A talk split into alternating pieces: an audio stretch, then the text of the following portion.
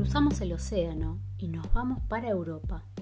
Oscar y Cristina alquilaron un motorhome y fueron a España, Portugal, Francia y Suiza a acomodarse en el sillón porque Oscar tiene mucho para contar.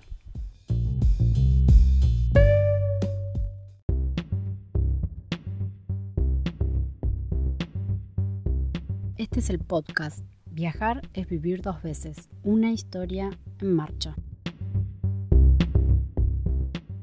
Nos decidimos a alquilar una casa rodante en Europa y lo hice desde acá, desde Buenos Aires, una empresa española que me atendieron muy bien y me estaban esperando en el aeropuerto de, de Madrid, en el Barajas, con un cartel que decía el nombre nuestro y nos llevaron directamente a la terminal de, ellos para entregarnos el vehículo. Era un, un Ducato, una Fiat Ducato, que me dieron un, vehículo mejor que el que había alquilado por el mismo precio, porque bueno, esa era la política de esta gente. Un vehículo que no, no llegaba a 15.000 kilómetros. Este, así que realmente fue impecable, no tuvimos absolutamente ningún problema en todo el, en todo el mes que estuvimos circulando nuestra primera acampada fue en la ciudad de Madrid, un camping que estaba a 400 metros del camping, teníamos una terminal, una, una terminal de subterráneo del metro que nos dejaba en la Puerta del Sol. Así que estábamos en, en 20 minutos, estábamos en el centro de Madrid. Realmente era muy cómodo, muy, muy lindo, no habíamos estado nunca en Madrid, nos gustó muchísimo esa, esa parte y estaba en la ciudad, en la parte nueva de, de Madrid. Eh, realmente ahí nos encontramos muy cómodos, tenía buenos servicios.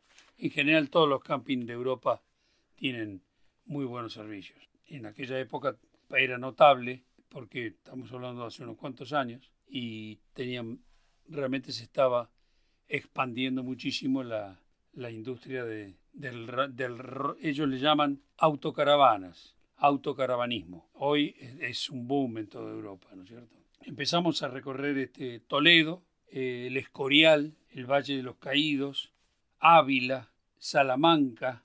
En Salamanca también estuvimos en un camping que tenía al lado un hotel, un parque muy lindo, un muy lindo hotel. Estamos muy cerca del centro de Salamanca y tuvimos oportunidad de recorrer la universidad. Vimos ahí la, el aula donde estudió Belgrano vimos que Portugal estaba muy cerca, vía pasando por Ciudad Rodrigo, que era una ciudad medieval, y estaba realmente a 120 kilómetros o 130 kilómetros, que para nosotros no es nada, estaba ya Portugal. Y aunque no lo habíamos pensado en un primer momento, nos fuimos en muy buena hora a Portugal y salimos a recorrer un país hermoso. Me llenó el ojo eh, Portugal por los paisajes, porque muy serrano, la gente, mucho trabajo de, de, de, campo. Este, los portugueses son agricultores, básicamente, y ahí se nota. Cuando empezamos a, viajar, llegamos a Porto, empezamos a buscar un... porque teníamos guías de camping, ¿no? Tenemos una guía muy completa. Y empezamos a buscar con el portugués que más o menos podíamos llegar a manejar nosotros, que era el que habíamos aprendido en Brasil, cómo llegar a un camping que teníamos ahí marcado, en el centro de la ciudad de Porto. Bueno, tuvimos tanta suerte que cuando pregunté, estaba a 200 metros de la entrada. Cuando le pregunté a una persona que estaba en un negocio, a 200 metros de la entrada del camping, que nos sorprendió enormemente porque era en el medio de una ciudad muy abigarrada, muy, muy construida. Había un parque hermoso con, con todas las instalaciones preparadas para, para el campamento. Y esta ciudad de Porto nos resultó muy llamativa porque fue una ciudad influenciada por la cultura árabe y luego por los ingleses, ya que ahí los ingleses manejaron todo lo que era las bodegas, viñedos, para producir el famoso, el famoso vino Oporto que, que toman aún hoy los ingleses y que es muy rico, entre paréntesis. Este es un, el famoso vino Porto. Un Oporto, pero no es el Oporto que conocemos acá, sino que es un Oporto más fuerte, más, con más cuerpo. Bueno, de ahí de Porto seguimos hacia el norte, ya por un, por una hermosa autovía, una hermosa autopista que nos, nos llevó al límite con Galicia, el sur de Galicia. E hicimos todas las, las rías gallegas y subimos a Bayona, que tiene, que tiene en su puerto una réplica a escala real de la carabela La Pinta. Subimos a Vigo, gran puerto pesquero, que tiene una característica, por lo menos que a nosotros nos resultó especial. Hay una calle cerca del puerto que tiene una calle peatonal que tiene en el medio unos puestos que son que se transmiten de padres a hijos y tienen muchos años y venden ostras y uno puede comprar ostras ahí y comerlas en los en las mesas de los restaurantes que están a ambos lados de la calle. seguimos subiendo y fuimos a Santiago de Compostela. Santiago de Compostela, todo por la ruta de la costa, que entra a los pueblitos. No sé, no, no, te perdés. Si vas por las autopistas, te perdés los pueblitos. En este caso fuimos todo por adentro, no teníamos apuro, tranquilos. Y por supuesto estuvimos en, en Salamanca, en un camping también que está muy cerca de la, de la basílica. Seguimos hacia el norte. Quise pasar por un pueblo que siempre me lo mencionaba un amigo, eh, que el padre había nacido en ese pueblo y que era Santa Marta de Ortigueira. Por supuesto pasamos por ese pueblo. Del Santa Marta de Ortigueira hicimos una parada en un camping sobre el Cantábrico. Tiene, es una, es una costa bordeada por el mar, mar Cantábrico, un mar bastante fuerte, que tiene la característica de que tiene unas formaciones en la costa de roca, de piedra que es horadada por el mar y crea cavernas y cuando baja la marea uno puede caminar por ahí abajo. Hacemos una parada antes de entrar a Francia. En Europa está todo tan cerca y a tan pocos kilómetros que cuando tenés la oportunidad de viajar al viejo continente, querés conocer todo. Seguimos en este viaje de un mes viajando en un motorhome. Un recuerdo que tengo también de esa zona es que viajando por Asturias, también por adentro de los pueblos, no íbamos por autopista. Eh, una porque estaba en construcción la autopista del Cantábrico y, la gente viajaba por la ruta convencional, que era esta que iba este, saqueando por, por las sierras. El olor a manzana era imponente. Se sentía, uno se daba cuenta que estaba en Asturias porque por el olor a, manzana que había, que es el olor de la sidra. Pasamos cerca de Bilbao y llegamos a Donostia, que es San Sebastián, con su famosa, en, su famosa eh, isla en forma de concha en la, en, la bahía, en el medio de la bahía, muy vistosa. Y entramos a, a Francia por el paso Irún, un paso que resultaba muy cómodo. Bueno, las aduanas en Europa, por lo menos en esa época, eran muy, muy sencillas de pasar, no había que hacer ningún tipo de trámite, era, era todo muy fácil. Y ahí ya entramos a Francia y nos fuimos a Lourdes, que eh, lo teníamos en mente, habíamos previsto ir a ese lugar porque queríamos conocer ese famoso centro, centro de la cristiandad. Eh, estuvimos en un camping muy cercano a, a una de las entradas del, del, santuario, realmente muy cercano, yo creo que 400 metros estaba la entrada. Bueno, el lugar era impactante, eh, se veía por la cantidad de gente que había. Seguimos hacia el centro de Francia y arribamos a Lyon. No tenía previsto en ese viaje ir a París porque eh, tenía ya conocimiento de que era un París una ciudad muy grande y que requería tener algún para ir así por primera vez con un vehículo eh, era es complicado. Eh, por suerte Lyon tenía un excelente camping a, uno, a una media hora del centro de Lyon que tenía la posibilidad con un micro que pasaba, un bus que pasaba por la puerta del camping y un subterráneo nos dejaba en pleno centro de León, en pleno centro. Los famosos trabuls.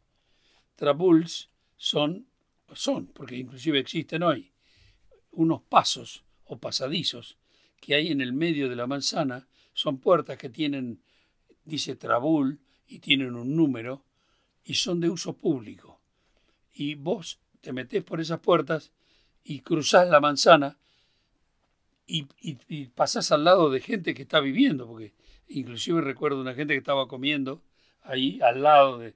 Eh, porque se van conectando los patios de las casas. Saludamos y seguimos caminando. Una característica. Eran lugares, eran pasadizos que tienen un mantenimiento del Estado, mantenimiento público. Eh, recuerdo que esta ciudad de León es una ciudad que está rodeada por dos ríos, el Saona y el Ron. Ambos son ríos navegables muy importantes de Europa, de Europa Central. Seguimos hacia el noreste y entramos a Suiza por la autovía que rodea la ciudad de Ginebra. Y buscando un lugar para acampar. Bordeamos el lago Lehmann. En Lausanne, justamente, eh, ahí encontramos un camping con todos los servicios sobre el lago, muy bien equipado, muy bien puesto, que nos permitía ir eh, dejando la casa rodante, porque ese es uno de los temas, ¿no? Las, las casas autoportantes no tenés posibilidad de usar el vehículo para todo, porque en las ciudades no se puede, no se puede estacionar y es, difícil la circulación. Así que lo, lo, conveniente es llegar a un camping, tratar de ubicarlo lo más cerca de la ciudad y después usar ese punto como base para moverse con, con los buses o con los medios públicos o con, con lo que fuere, pero no con la casa rodante. Es justamente desde este lugar, Le Mans, había, estaba cerca, unos 8 o 10 kilómetros, la ciudad de Montreux, que es una ciudad ferroviaria, es un punto de, de, de, de salida, una central, una GAR, que yo fui muy, muy suelto de cuerpo a comprar unos pasajes para hacer un, un viaje en tren por los Alpes suizos.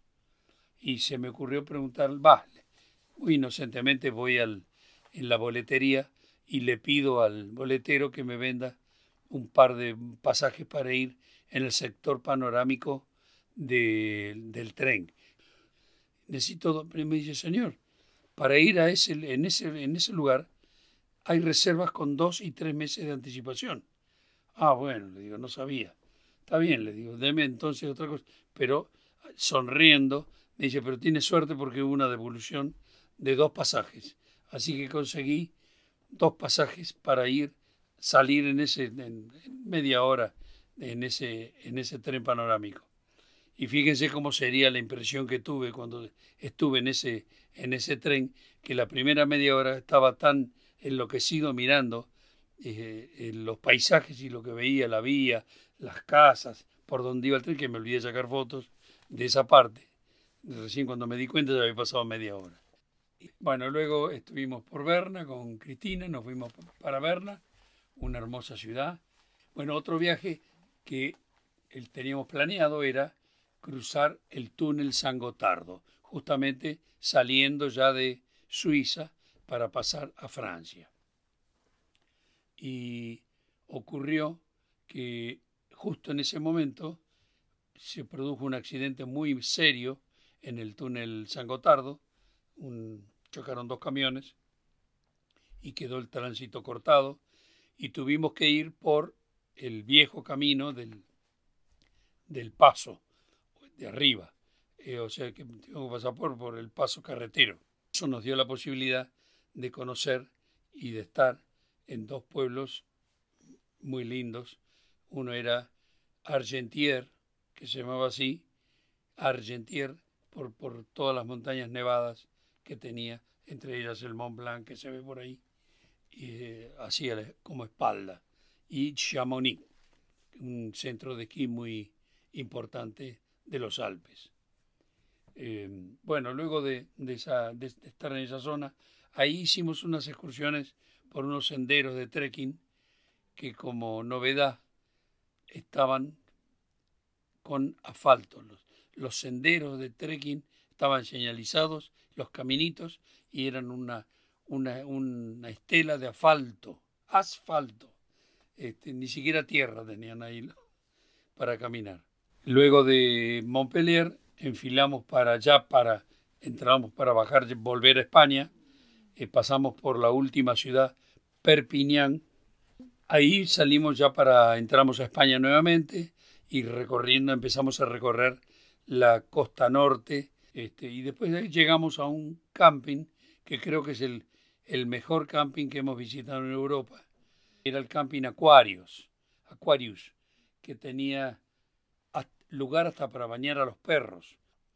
Bueno, y por último llegamos a, a Barcelona, que estuvimos en un camping que actualmente ya no está más. Ya sabíamos, en ese momento lo dijeron, iba a desaparecer por el, eh, el, el, agrandamiento del aeropuerto de Barcelona. Terminamos, habíamos realizado, cuando nos dimos cuenta, entregamos el motorhome, habíamos hecho más de 5.000 kilómetros sin ningún tipo de problema.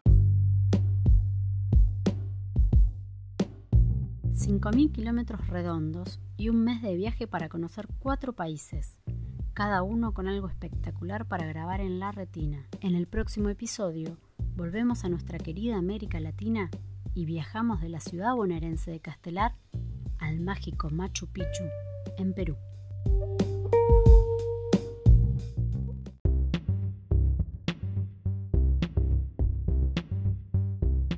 Este es el podcast Viajar es vivir dos veces, una historia en marcha.